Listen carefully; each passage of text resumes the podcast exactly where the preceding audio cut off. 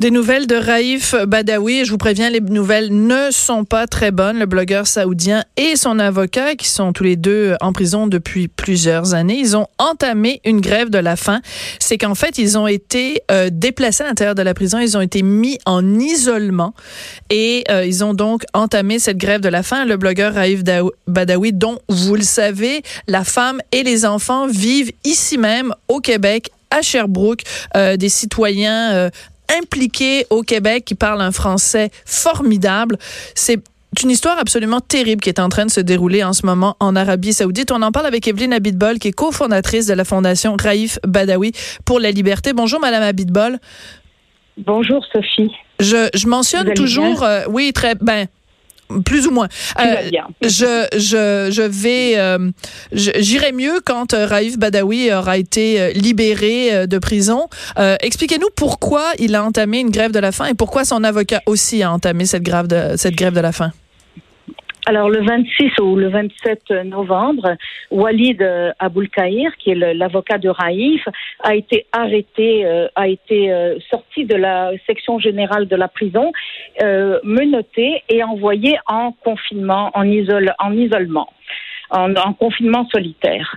Il en est ressorti dimanche dernier, le 8 décembre, et il a fait une grève de la faim du 26 novembre. Au dimanche 8 euh, décembre, Walid a fait une grève de la hmm. faim. Il a été renvoyé à la section générale de la prison avec Raïf. Et hier, euh, donc mercredi 11 décembre, euh, ils ont arrêté, euh, euh, ils les ont à, à, de nouveau menottés tous les deux et envoyés en confinement, en isolement, donc solitaire, tous les deux. Et ils ont entamé ensemble une grève de la faim, c'est-à-dire tous les deux séparément, bien sûr. En isolement, ils ne, ils ne communiquent pas, souvent. D'accord. Est-ce que Ensa Faïdar, la conjointe de Darif Badawi, est-ce qu'elle peut être en contact avec son mari? Comment, comment ces informations-là nous parviennent? Comment on fait pour savoir qu'ils ont été placés en confinement? Comment on sait qu'ils ont fait la grève euh, de la faim? Eh bien, toutes ces informations-là, euh, on ne peut pas, bien sûr, euh, donner nos sources, mais de sources sûres, c'est ce qui se passe en ce moment. D'accord. On s'entend que. Peut pas en parler. D'accord. Bon, je, je, respecte tout à fait ça. Je voudrais surtout pas mettre euh, compromettre la sécurité de Raif Badawi et de son de son avocat.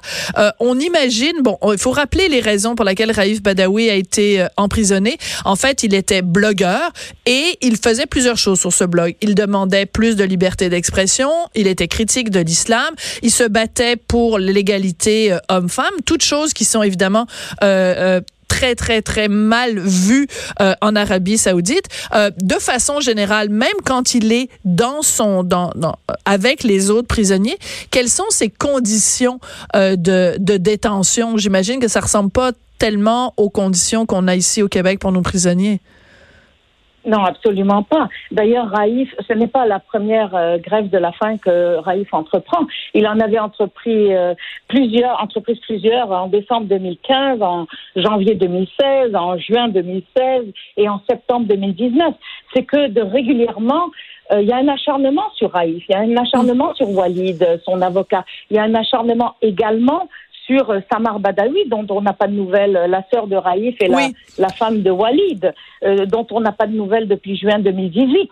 Mais pour revenir à, à, l'acharnement, c'est un ultime recours que les deux ont, parce que on leur enlève leurs livres, on leur enlève leurs médicaments. Raïf, la dernière fois, en septembre 2019, on, leur, on lui avait enlevé ses livres, on, on lui avait enlevé ses médicaments et pour hmm. les réobtenir, il a dû rencontrer le représentant de la Commission saoudienne des droits de l'homme.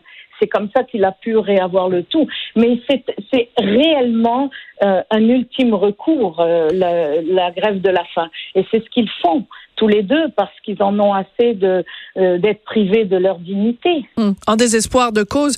Écoutez, euh, Evelyne, j'aimerais faire entendre euh, à nos auditeurs un message des enfants de Raïf Badawi. Vous allez voir à quel mhm. point ils sont craquants, adorables et s'ennuient de leur père et à quel point ils sont ils s'expriment dans un dans un français. On a l'impression que c'est des petits Québécois. ils ils sont mhm. établis à Sherbrooke et ils avaient ce message à faire parvenir pour nous sensibiliser tous au sort de leur papa. Dix ans de prison, mille coups de fouet pour des phrases pacifiques. C'est injuste que notre père soit en prison. Il n'a tué personne. Là, ça suffit. Il a juste créé un blog. Ce n'est pas illégal. On a trop attendu, on a besoin de voir notre papa. La chose qui me manque le plus chez lui, c'est son sourire très contagieux. C'est dur à écouter, hein? C'est très dur à écouter. C'est très dur d'être à côté de, de, les enfants et d'ENSAF. En ce moment, ENSAF est en direction d'Ottawa. Euh, vous aurez probablement des nouvelles euh, dans quelques heures. Euh, il y a bon, elle, elle est en désespoir de cause. Elle a pris l'autobus ce matin pour partir à Ottawa. Vous êtes sérieuse? Donc, elle veut plaider sa cause, plaider la cause de Raif Badawi auprès de Justin Trudeau?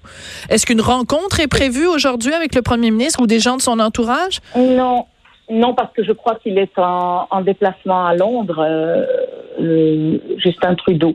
Mais elle est en déplacement, elle, vers Ottawa pour aller plaider sa cause, parce que ça ne peut pas euh, rester ainsi. D'ailleurs, euh, le 18 décembre prochain, euh, Raïf, je rappelle que Raïf a reçu le prix Sakharov. Hein, et le Mais rappelez, c'est quoi, Evelyne? prochain, Rappelez, c'est quoi le prix, le prix Sakharov? Sakharov Le prix Sakharov est le prix qui est donné, le prix pour la liberté qui est donné par tous les parlementaires européens.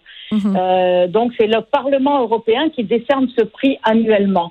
Et le 18 décembre euh, euh, sera le prochain prix Sakharov qui sera décerné à euh, une personne, à un Ouïga qui est, qui est en prison en ce moment euh, à vie.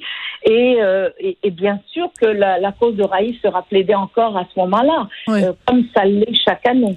Oui. Comment ça se fait? Comment vous expliquez, Evelyne, que jusqu'ici, en tout cas, le gouvernement canadien est si peu fait, alors que Ensa Faïdar et les trois enfants sont maintenant, si je me trompe pas, ressortissants euh, et, donc, je veux dire, ils, vivent avec nous. Ce sont, des citoyens qu'on, qu'on, qu'on croise à Sherbrooke. Là, ils vont à l'école québécoise.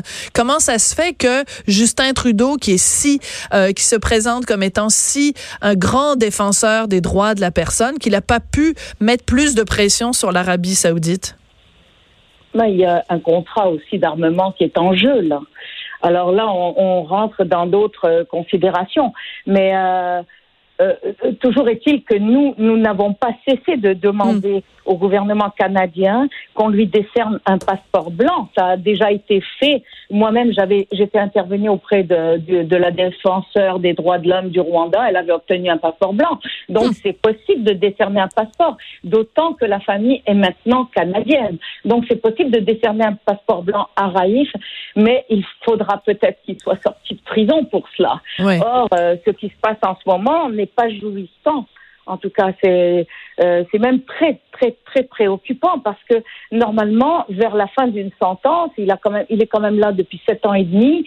Il devra être libéré après dix ans et dix autres années à l'intérieur de la prison mm. euh, sans passeport et euh, avec une, une amende de 230 000 dollars si je ne me trompe pas.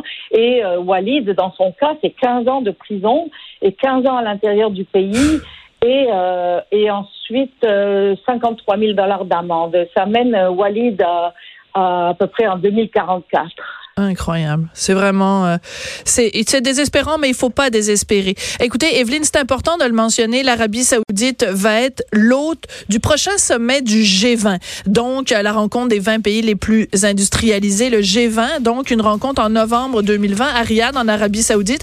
Est-ce que ça pourrait aider la cause de Raif Badawi? Le fait que tous ces grands dignitaires de, de, de 20 pays différents vont être là-bas, est-ce que ça pourrait aider ou pas rapidement? Mais normalement, oui, normalement, il faudrait que ça aide parce que tous ces pays vont faire affaire économiquement avec ce pays-là. Il faudrait qu'ils exigent aussi que les droits de l'homme soient respectés.